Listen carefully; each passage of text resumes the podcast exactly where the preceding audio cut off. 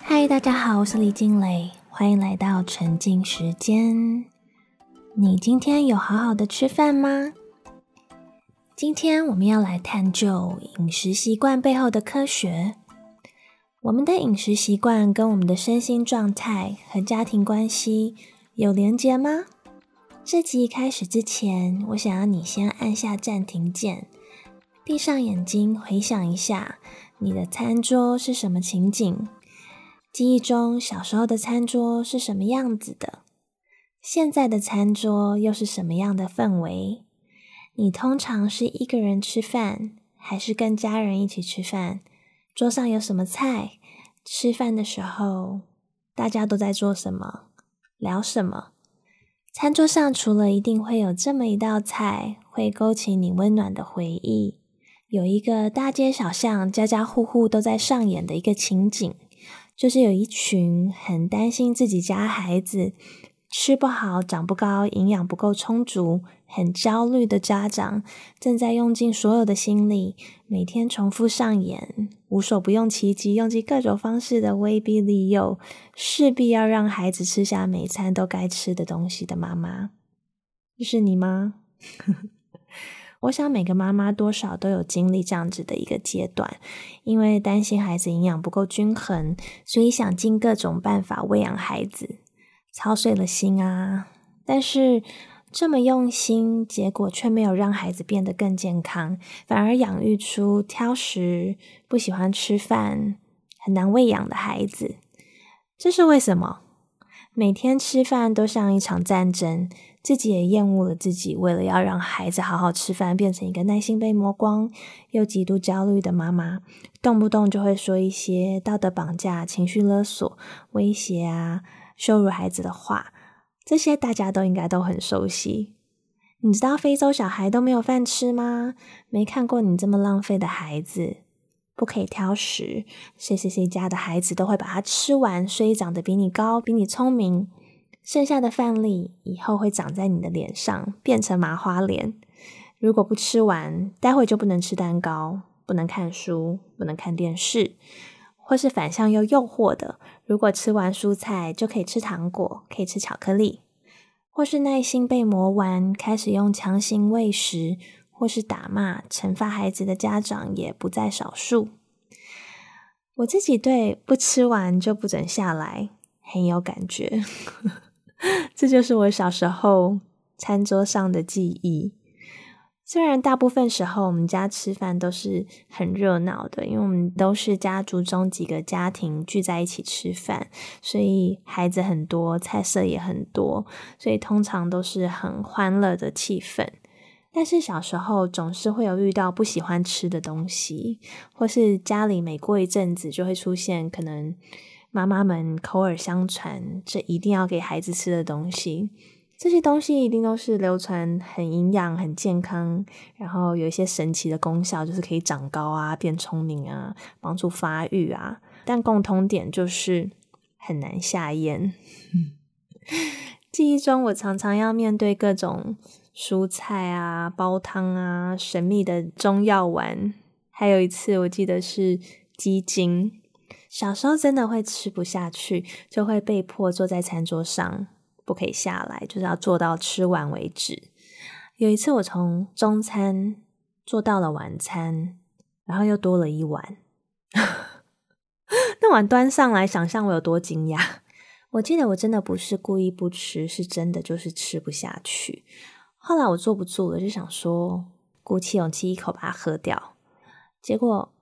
一喝。就吐了，吐完以后又再来了一碗，到底为什么可以这么多碗啦？我们家也是那种典型很执着于你要吃完你该吃的东西，然后不可以浪费食物、挑食的家庭。这个传统观念好像很多家庭都有，所以我觉得是很值得我们去探讨的议题。就从小孩的角度看，会真的很辛苦，被逼吃东西是一件很痛苦的事情。那从大人的角度，其实也是很辛苦，为了让孩子吃饭，真的要用尽所有心力，然后操碎了心，这样。那要怎么办？我们要重新检视我们既有的观念是不是正确的，或是必要的，然后我们的教养方法是不是有效的，还有去思考，对我们和孩子来说，什么才是最重要的。如果你是因为不想要养育出挑食的孩子，所以强迫孩子吃不喜欢吃的食物，研究告诉我们，如果你强迫孩子吃不喜欢的东西，孩子反而会吃得更少，而且会更容易挑食，而且反而可能一辈子都会讨厌吃那样东西。有高达超过七成的人长大以后不会选择吃小时候曾经被逼迫吃的东西。心理学来说，是因为被强迫喂食会让我们觉得强迫我们的家长赢了，而我们输了。所以，当我们有选择的时候，我们就会想要赢。而且，在幼儿时期逼迫孩子吃东西，长大以后，孩子很可能会有饮食相关的疾病，像是肥胖啊、厌食症啊，或是暴食症。研究也证实，对饮食要求特别严厉的家长，反而会养育出挑食的孩子。原因是因为，如果孩子被要求一定要把不喜欢的苦瓜、青椒吃完，或是因为不喜欢的食物而被羞辱或是控制，会对讨厌的食物有更多的负面的连结。相较之下，轻松和孩子一起用餐的家长，反而能够养育出比较不挑食的孩子。所以研究告诉我们，想要养育出不挑食的孩子，就不要再用尽各种方式逼孩子吃讨厌的食物了。只要和孩子一起好好的享受用餐的过程，就可以养育出不挑食的孩子。如果真的很想要孩子喜欢吃某样食物，我们可以试着用心想出有创意的料理方式，让孩子能够真心喜欢，或是想办法让用餐变成一件孩子会期待的事情，就是一个很美好的一个亲子时光，充满爱的一个时刻。有空的话，也可以和孩子一起规划，一起采买、烹调。甚至去体验种植啊，或者收成的过程，这样可以建立孩子和食物的连接感和好奇心，这样孩子就会更自然的更珍惜、喜爱这些食材。而且我觉得很值得思考的是，如果目的是让孩子营养均衡，其实有很多方法可以达成，不一定要局限于某几样孩子不喜欢吃的食物。其实人都会有喜欢吃和不喜欢吃的食物，这是很正常的，也没有任何一个大人真的是什么都喜欢吃，什么都愿意吃。那如果真的不喜欢吃花野菜，吃别的菜也很营养啊，也不一定要在那一餐当中摄取到所有的营养。这一餐没有吃足够，那就下一餐再补。比那些都还重要的是我们的陪伴，还有我们的情绪和用餐的氛围。这些才是真正会影响孩子的。多项研究发现，每周亲子共餐的次数越多，孩子吃蔬果的比例就越高，饮食就越均衡。所以，想要孩子饮食均衡，只要多花时间好好的陪伴孩子一起吃饭，就可以办到。而且，研究显示，我们觉得食物好不好吃，其实是跟我们吃的时候的氛围很有关联的。如果我们吃的时候氛围是和谐美好的，我们就会觉得食物更好吃。然后，如果我们是在一个觉得自己被威胁、逼迫的环境当中，我们反而会对食物产生一些负面的感受。而且，英国还有一个惊奇的研究发现，就是相较于那些没有看到大人享受吃蔬菜表情的孩子。当孩子看到一起吃饭的大人在吃蔬菜的时候，有露出很享受吃蔬菜的表情，竟然会让这些孩子会愿意吃双倍以上的蔬菜量，即使这是他们原本不喜欢的蔬菜。所以，如果我们想要孩子吃更多蔬菜，我们要做的不是把吃饭的气氛搞砸，然后强逼孩子吃东西或者一直碎念。我们要做的是创造一个。和谐美好的一个氛围，一个吃饭的气氛，然后跟孩子一起享受美食。然后当孩子看到我们很享受的表情的时候，反而会让他们也想要跟我们吃一样的食物。另外，也有研究显示，如果想要孩子吃更多的蔬菜，可以试着盛给孩子比平常多出一倍的蔬菜量。研究显示，这个小方法可以有效让孩子吃将近多出百分之七十的蔬菜。这个我自己有试过，然后觉得很有用。所以就是透过这些小方法，我们可以在愉快的用餐的氛围，在不破坏亲子关系的前提下，让孩子吃得更健康。AI 的时代来临，很多家长忙不过来，或是需要休息，难免有可能会选择使用三 C 育儿。为了让孩子可以安静的用餐，愿意进食。就让孩子一边看手机或是平板一边吃饭，或是现在很多孩子三 C 不离手，你要孩子把三 C 放下来，好好的专心吃饭，对很多家长来说，也许也也是有一定的挑战。但值得这些家长注意的是，有近八成过胖的孩子吃饭的时候都会使用三 C 产品，这是因为研究报告显示。我们的脑袋有一个饱食中区，在下视丘。如果我们不专心吃饭，我们的大脑就会接受不到饱足的讯息，所以很容易就过度饮食。一个人吃饭，我们很常会一心二用，很多人会一边吃饭一边用手机或是看电视。但是跨国研究显示，在吃饭的时候分心看手机的人，相较于专心吃饭的人，会多摄入。百分之十五的热量，所以想减肥的人更要常常的亲子共餐，这样比较不容易发胖。研究显示，亲子共餐不只可以让孩子饮食均衡，相较于不常亲子共餐的孩子，常常有亲子共餐机会的孩子的逻辑、沟通、社交、解决问题的能力都更好，甚至自尊心和生活满意度也更高。亲子共餐可以提高孩子的韧性，也可以降低孩子出现偏差行为的几率，而且罹患忧郁症啊、焦虑症这些心理疾病的机会也会降低。有一个蛮令人意外的数据，就是相较于花很多时间用功读书，亲子共餐的频率更能够预测孩子的成绩。这个研究比对了每周亲子共餐。少于两次的青少年，还有每周亲子共餐五到七次的青少年，在学校获得高分的可能性，结果是每周亲子共餐五到七次的青少年获得高分的可能性是两倍高。所以我一直深信，全人教养是很重要的。孩子的教养每个环节都是环环相扣、相互影响的。很多家长都是希望孩子学习好，所以一直要孩子念书学习。下了课再去补习，让孩子没有任何的喘息的空间，没有时间好好的吃饭、睡觉、休息，或是和家人相处。但其实很多孩子学习上的问题，其实就是源自于睡眠不足，或是和家人相处的时间不够，或是没有时间好好的吃饭。研究证实，孩子睡越少，成绩越差。孩子如果睡眠不足，或是睡眠品质不够好，就会造成孩子情绪不稳定，甚至有可能会有暴力的倾向。但因为睡眠不足，所以在上课的时候有可能就会记忆力不集中，然后甚至还会有记忆力衰退、学习力下降的问题。而且睡眠不足还会直接影响孩子的智力发展。研究发现，就算每天只有少睡一小时，连续三天。做大脑神经生物功能测试，六年级的小孩就会变成四年级的程度。少睡一小时的孩子，认知的能力明显下降。这几年前，我看了一部纪录片，叫做《The Game Changers》规则改变者。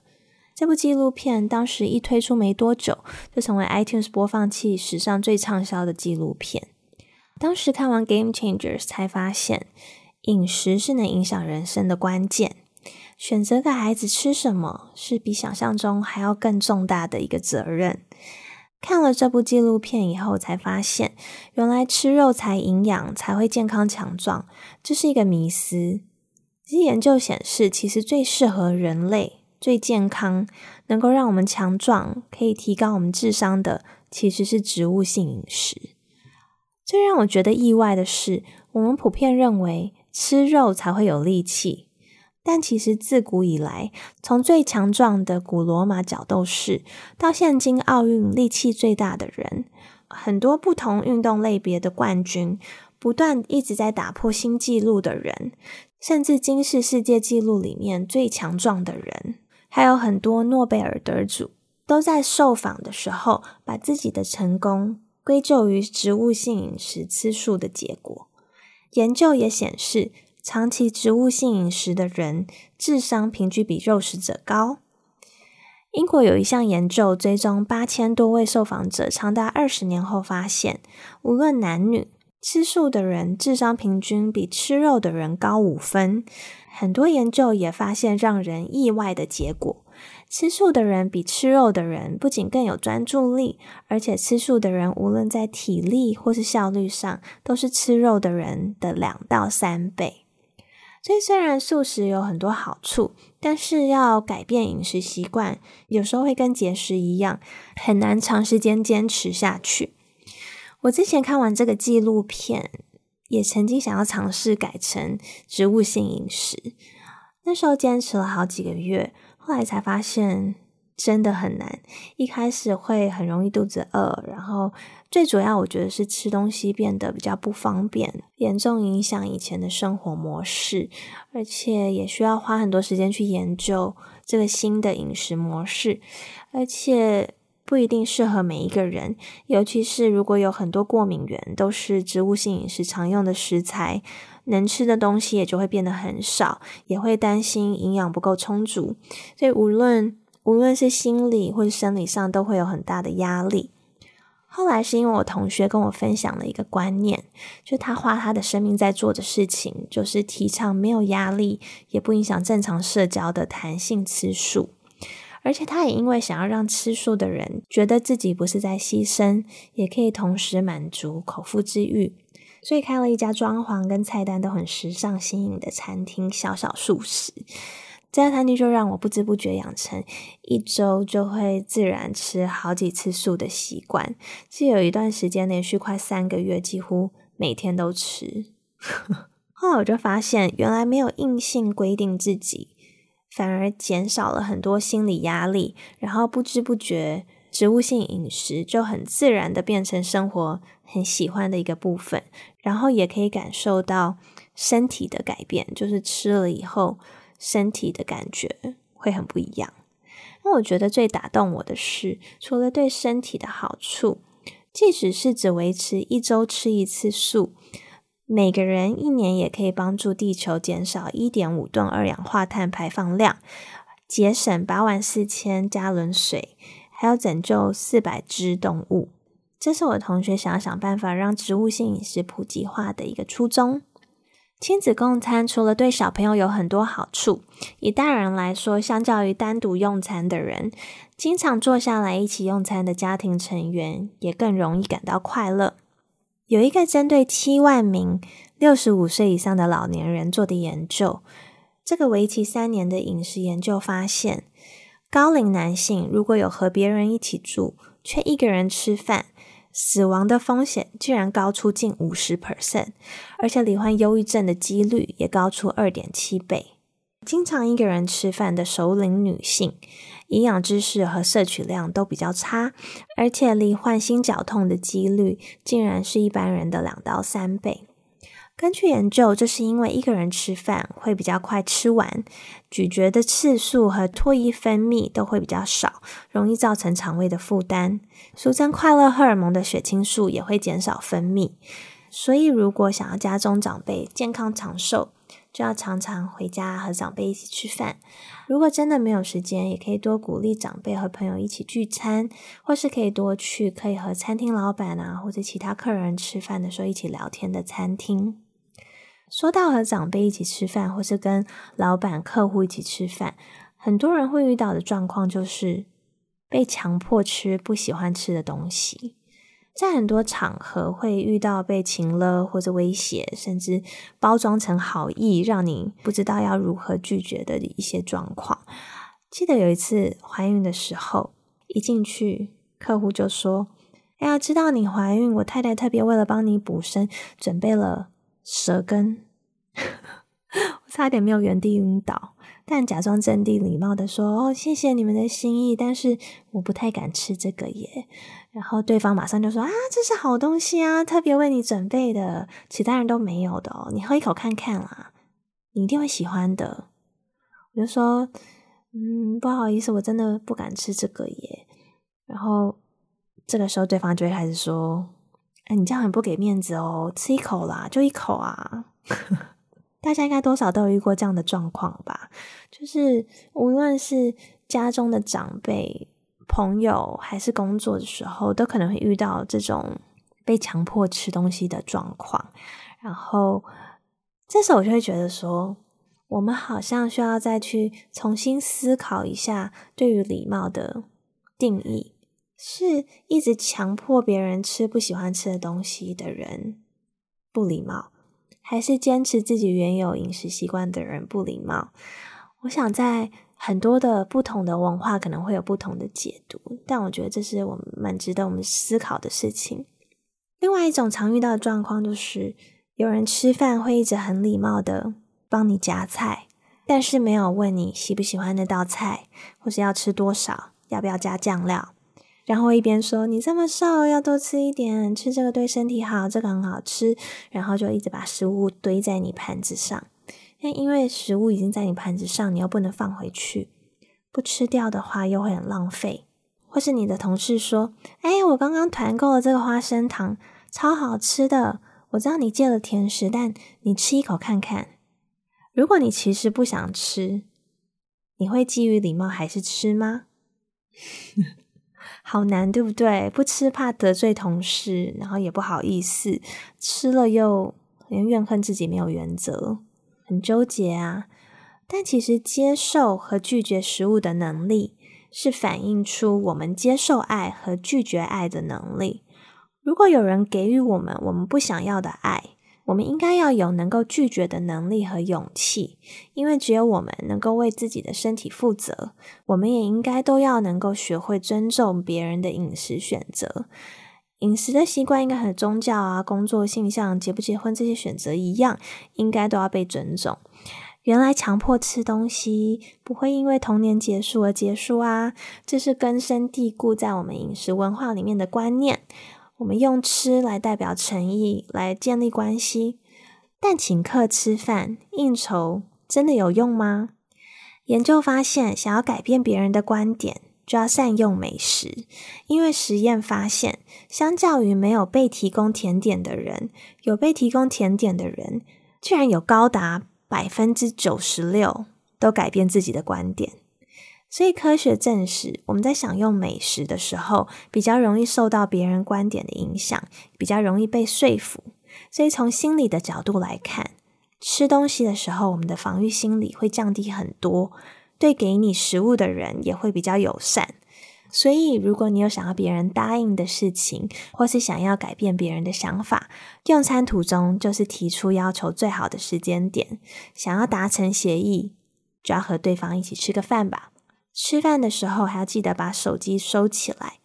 因为研究显示，就算你不使用手机，只是把手机放在桌面上，这样也会破坏你在对方心中的观感，而且会伤害你们的感情。